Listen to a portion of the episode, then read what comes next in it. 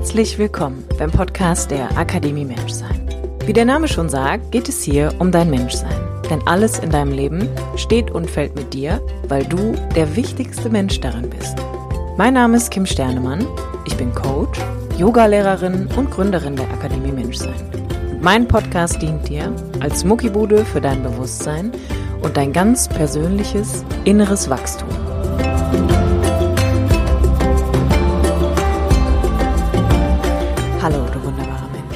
Herzlich willkommen zu einer neuen Episode vom Podcast der Akademie Menschsein mit mir, Kim Sternemann.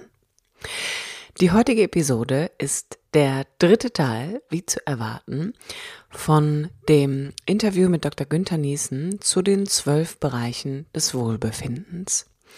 Worum geht es heute? Es geht um die Punkte Achtsamkeit und Präsenz. Das bedeutet lenke deine Aufmerksamkeit über Achtsamkeit und auch Meditation. Denken und Kognition, kultiviere einen klaren inneren Dialog und eine weise Sprache. Und zu guter Letzt Emotionen und Gefühle. Praktiziere und übe emotionale Resilienz und Balance. Wie bei den letzten Teilen auch schon, möchte ich gar nicht viel vorwegnehmen und wünsche dir ganz viel Freude bei der heutigen Folge. Und wie immer freue ich mich natürlich auf dein Feedback hier bei iTunes zwecks einer Sternebewertung oder aber auch deiner E-Mail, einer Nachricht über Instagram und Facebook. Viel Spaß beim Zuhören. Okay. Ja.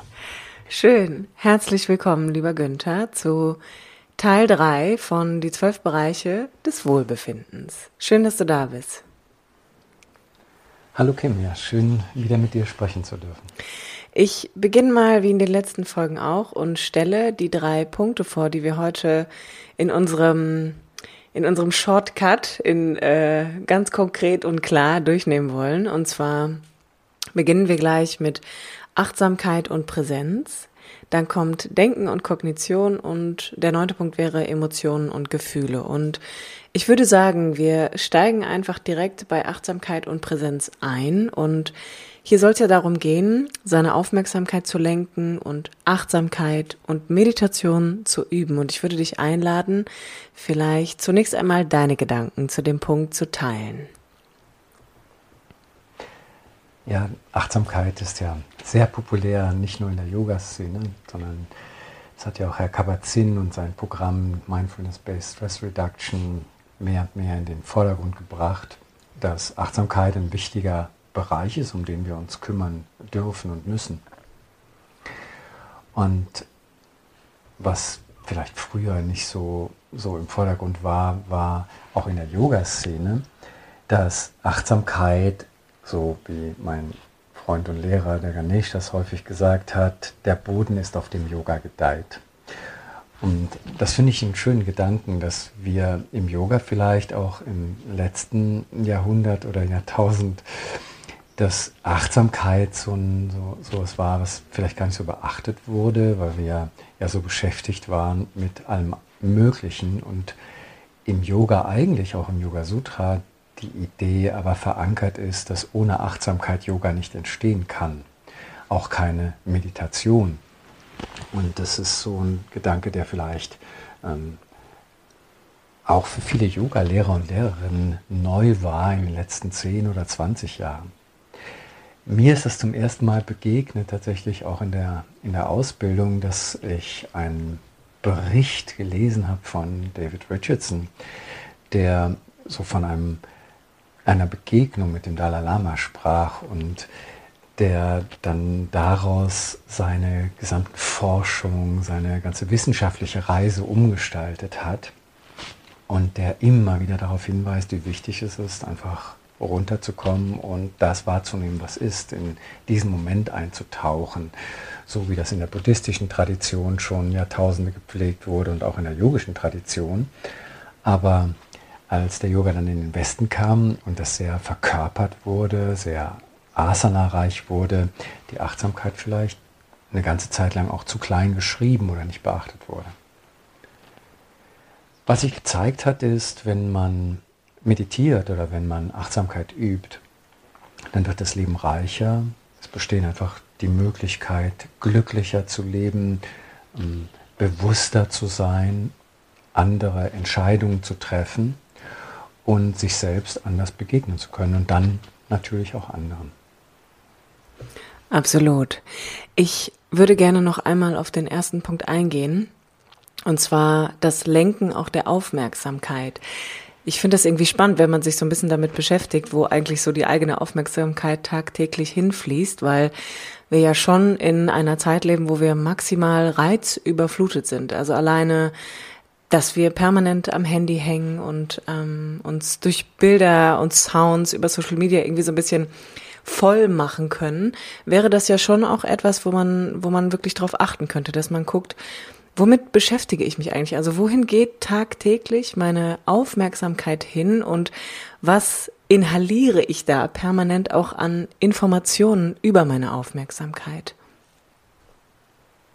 Ja, die Möglichkeiten sind ja auch sehr vielfältig geworden und wir nehmen ja 60 oder auch mehr, bis zu 80 Prozent, zeigt die Studien, ähm, aller Wahrnehmung, die wir so haben, über die Augen wahr. Und diese Überflutung, von der du sprichst, dem wird, äh, das wurde auch damals schon im Yoga, ist das die, das Pratyahara, der, der Rückzug oder das in Balance bringen aller Stimuli der Sinne, also nicht nur der Augen, aber auch der anderen Sinne, also unseres Gesamt, unserer gesamten Reizaufnahme in eine Balance zurückzubringen, die wir auch tatsächlich verarbeiten können. Und dazu bedarf es dann der Entschleunigung des Fokussierens, also die Achtsamkeit zu richten, und dann nennen wir das Aufmerksamkeit, auf das, was wir wahrnehmen möchten. Und wir können ja nicht ständig alles, was uns begegnet, was wir an Reizen wahrnehmen können, über die Haut, über das Schmecken, über das Riechen, über die Ohren, an Geräuschen und über die Augen, an, an Lichtwellen. Wir können es nicht alles ständig bewusst wahrnehmen. So mittlerweile man weiß, ist ja nur ein ganz kleiner Prozentsatz, ein oder zwei Prozent wirklich der bewussten Wahrnehmung und damit Verarbeitung zugänglich gemacht werden. Und dennoch, wenn wir das Innehalten praktizieren, wenn wir das üben, also Achtsamkeit üben oder Meditation üben, die Unterschiede zwischen beiden vielleicht mal dahingestellt, dann werden wir ja besser mit dem, was wir üben, immer. Und können dann auch eben, wie eben schon gesagt, so andere Entscheidungen treffen, anders wählen, weil wir nicht mehr gesteuert sind von dem, was wir verarbeiten, unbewusst, sondern wählen können auch, was wir aufnehmen möchten, welche Nachrichten, welche Bilder, ähm, wo wir unsere Sinne hinrichten möchten, im Yoga zum Beispiel auf die Atmung, auf die Gefühle, über die wir nachher noch sprechen werden.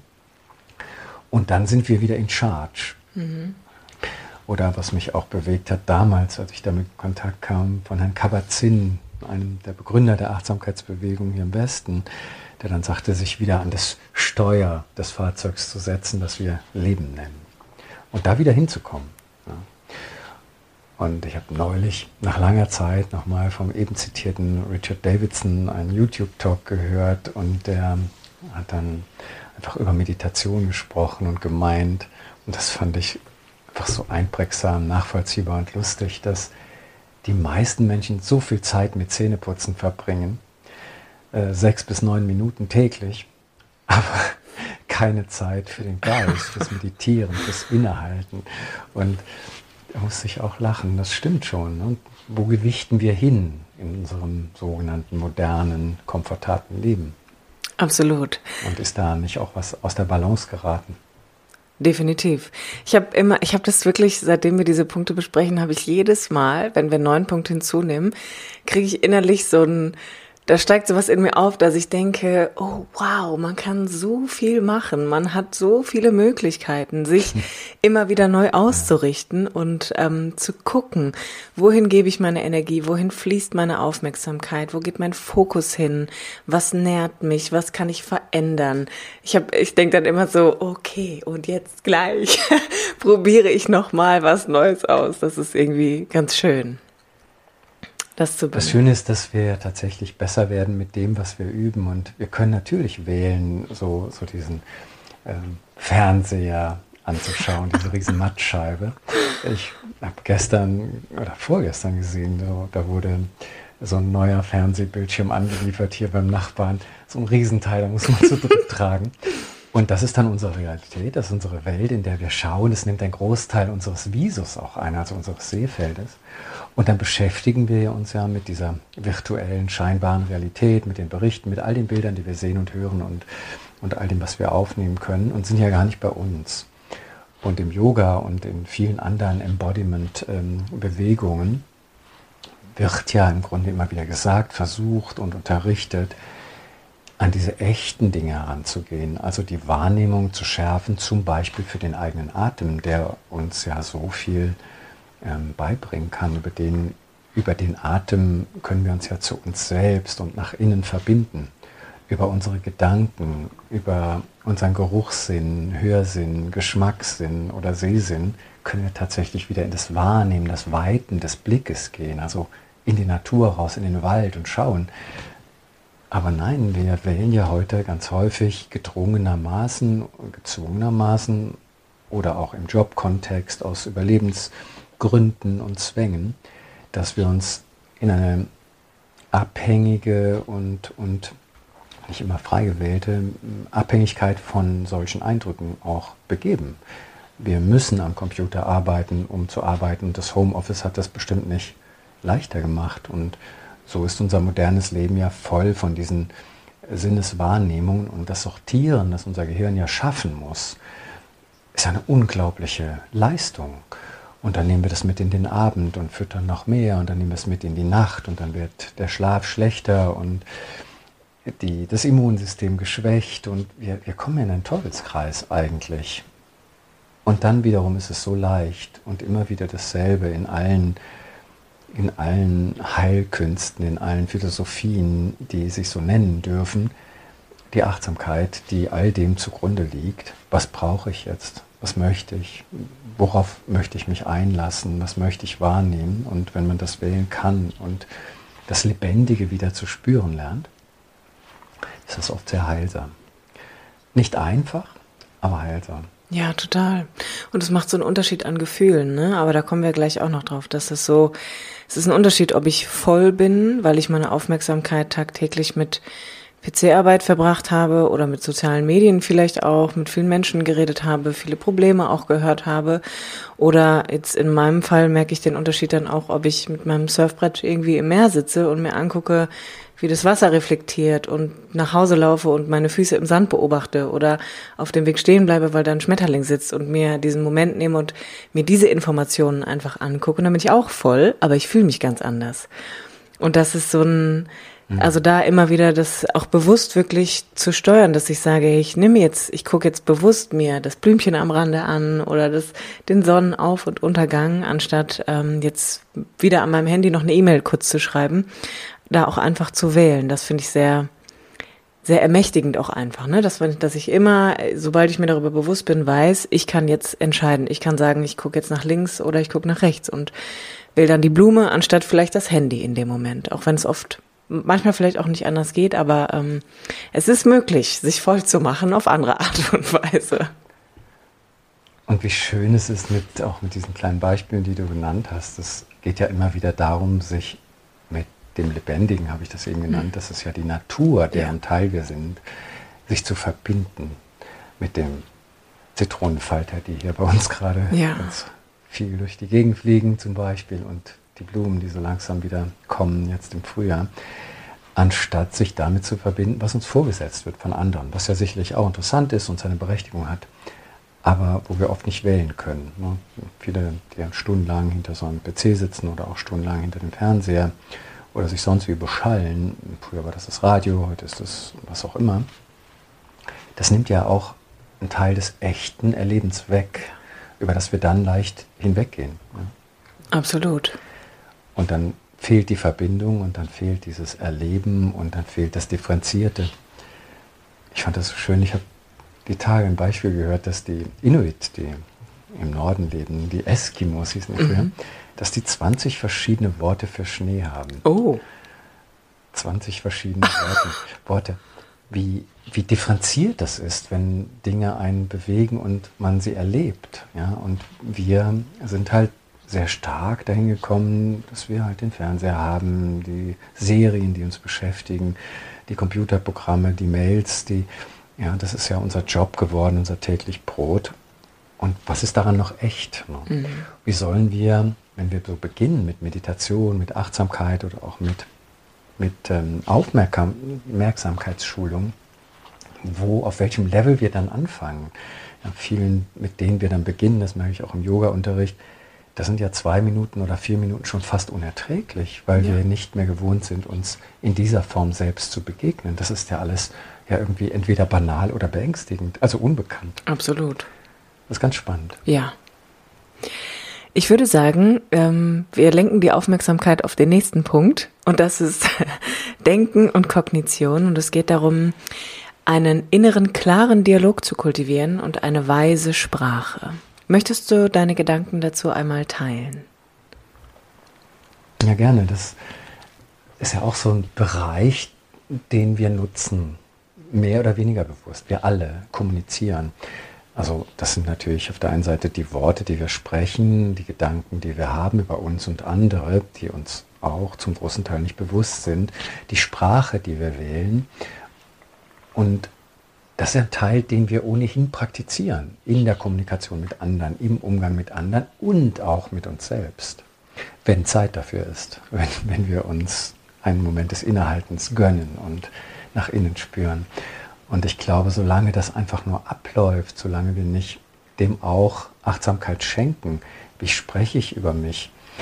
Ähm, ein Beispiel zum Beispiel, wenn man so SMS und ähm, WhatsApp und was auch immer so Sätze schreibt, bin noch schnell einkaufen.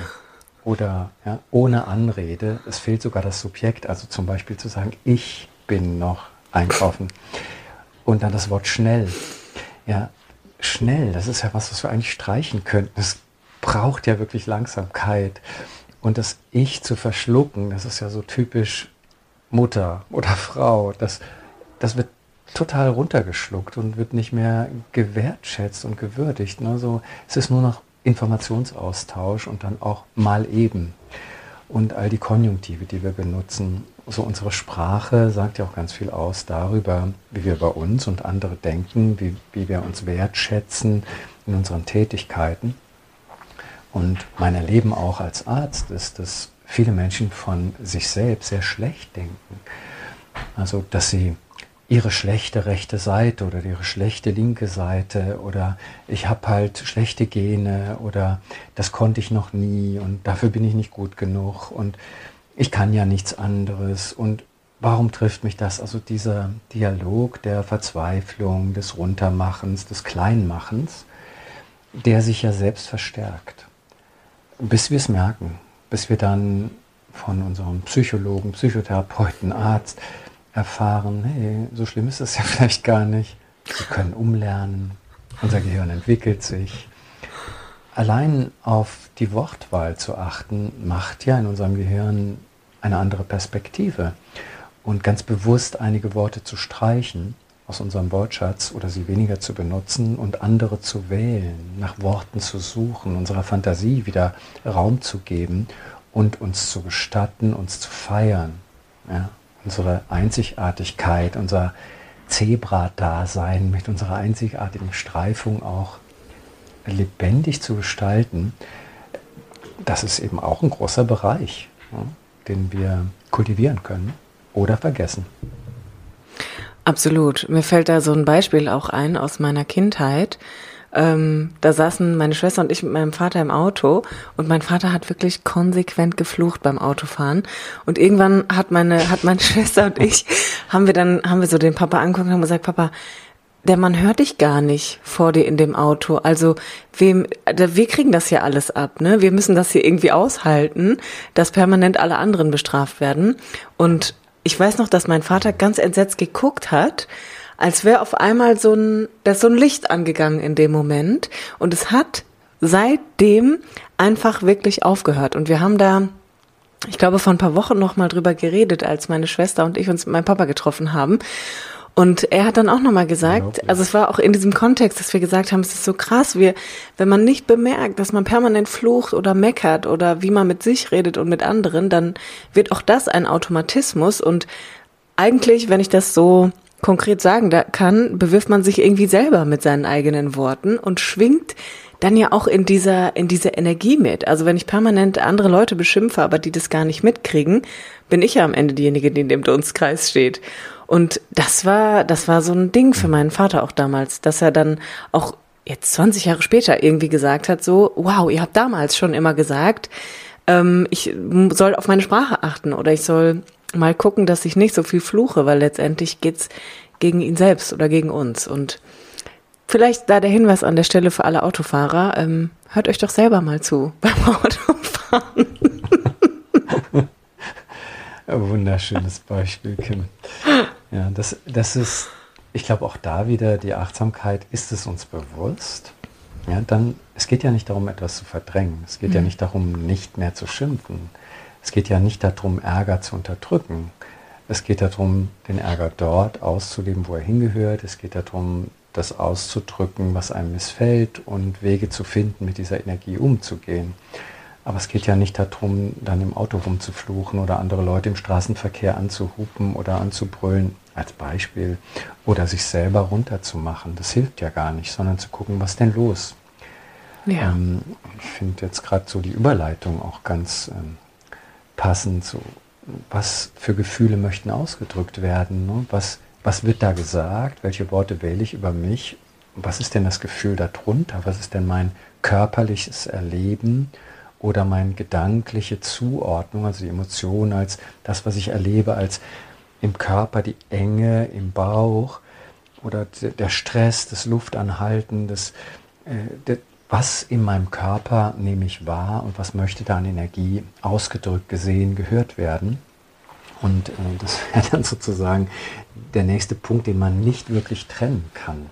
Äh, Denken und mein innerer Dialog von unseren Emotionen und Gefühlen im Körper ja. sind ja nicht, sind ja nur didaktisch trennbar. Absolut.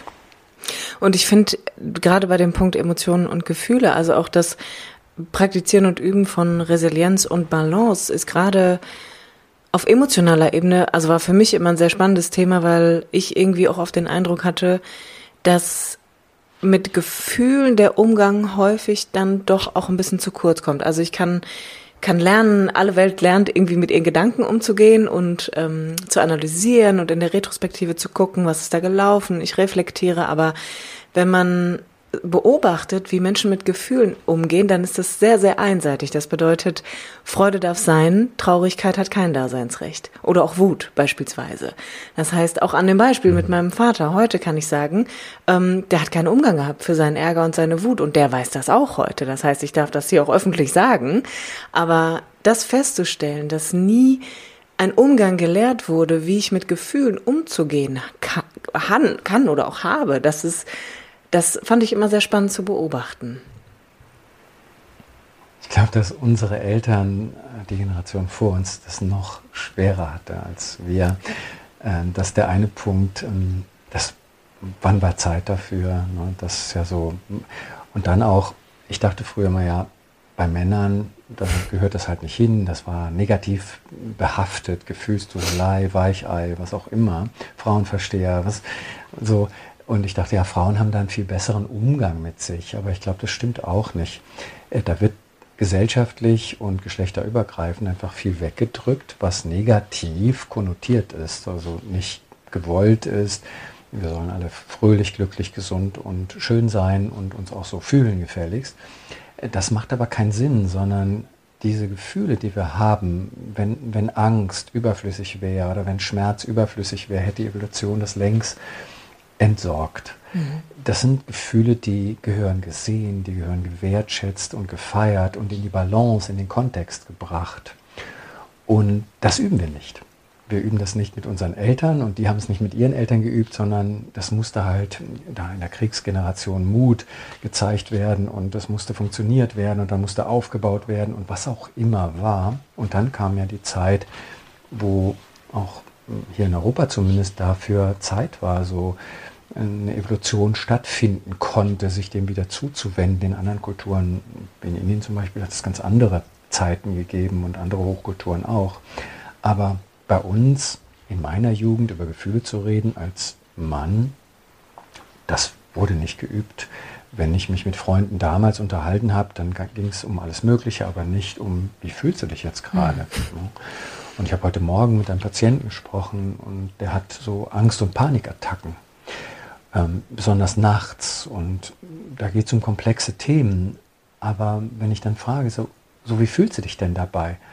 Ja, ähm, ja, ähm, ja, mein Herz.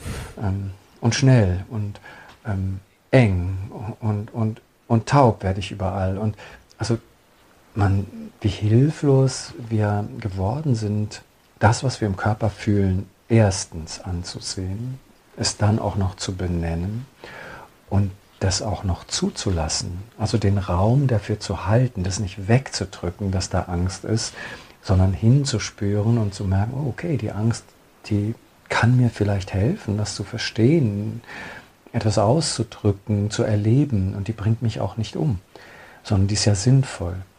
Was könnte es sein? Was steckt dahinter? Und so ist es mit dem Wut, mit dem Ärger, mit der Traurigkeit. Ähm, wir tendieren halt, finde ich, in unserer Gesellschaft dazu, alle diese etwas stärkeren Gefühle mit, mm, mit Medizin sozusagen im Schach zu halten, also eine Balance herzustellen mit einer Pille gegen Traurigkeit, mit einer Pille gegen Angst, mit einer Pille für den guten Schlaf, mit einer Pille gegen den Bluthochdruck, mit einer Pille für die Magensäure. Ja, das kann man wahrscheinlich machen. Ist es sinnvoll? Aus meiner Sicht eher nicht und vor allen Dingen nicht nachhaltig. Und deswegen ist dieses Fühlen, auch für Männer, auch für Frauen, ganz wichtig, dass das gehalten werden kann, dass unser Herz weit werden kann, unser Bauch eng und weit und dass beides, also auch die unangenehmen Dinge, wieder Raum bekommen können, wieder einen Namen bekommen können, sich ausdrücken können und wir damit lernen und leben und umgehen und besser werden können in unserem Umgang mit uns selbst. Absolut.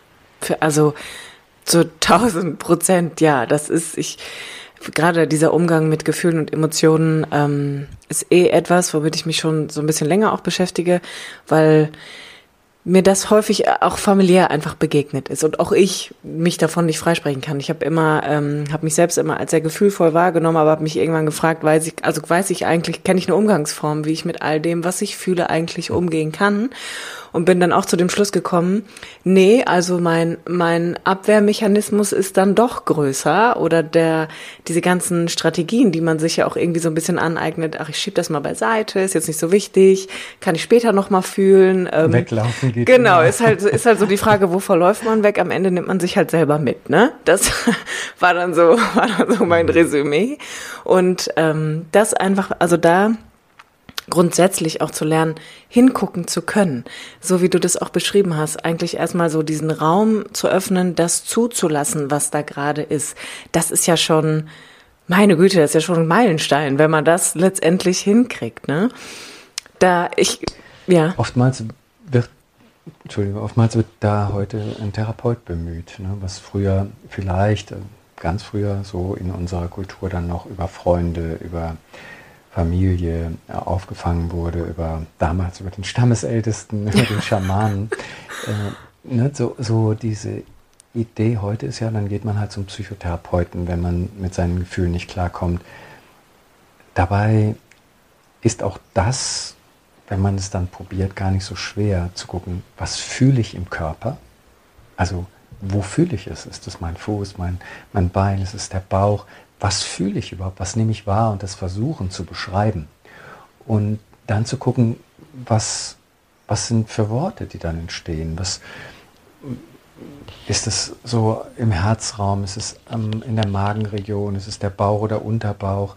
Ist es Völle? Ist es auch so vegetatives Mitreagieren? Ja? So das Gefühl, äh, das äh, Rülpsen, äh, Übelkeit, Völlegefühl, Pupsen was auch immer dann entsteht, Schwitzen, ja, der Schweiß bei Angst, der, der stinkt, der, der Schweiß von Sport, der stinkt ja nicht. Der, diese Idee da wieder feinfühliger, die 20 Worte für Schnee zu lernen, also die 20 Worte für die Gefühle, die in uns entstehen können und denen Ausdruck zu geben, sie wahrzunehmen, so dass sie sein dürfen, dann braucht auch nichts weggedrückt werden.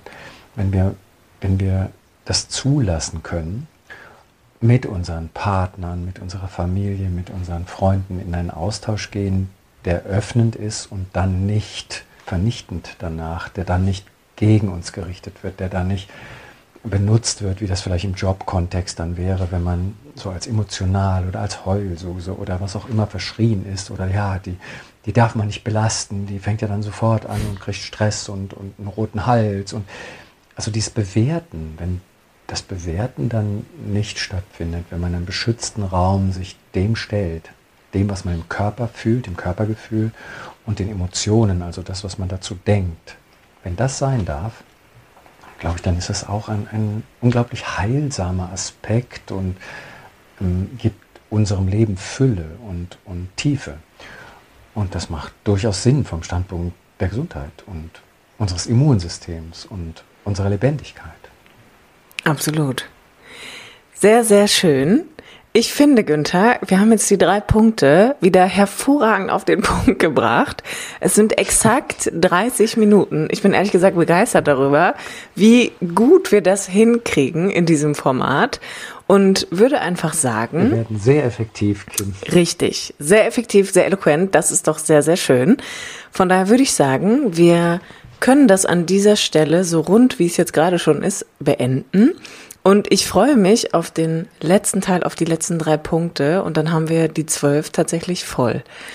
An dieser Stelle schon mal ja, ein Dank an dich. um Bewegung gehen. Ja. Dann wird es um Bewegung gehen, um die Atmung und um die Ernährung. Ich bin auch gespannt, ob wir das dann wieder in 20 oder 30 Minuten besprechen können. Ich auch, ich auch. Wir werden es versuchen. Super. Vielen, Vielen Dank. Dank für heute und bis ganz bald.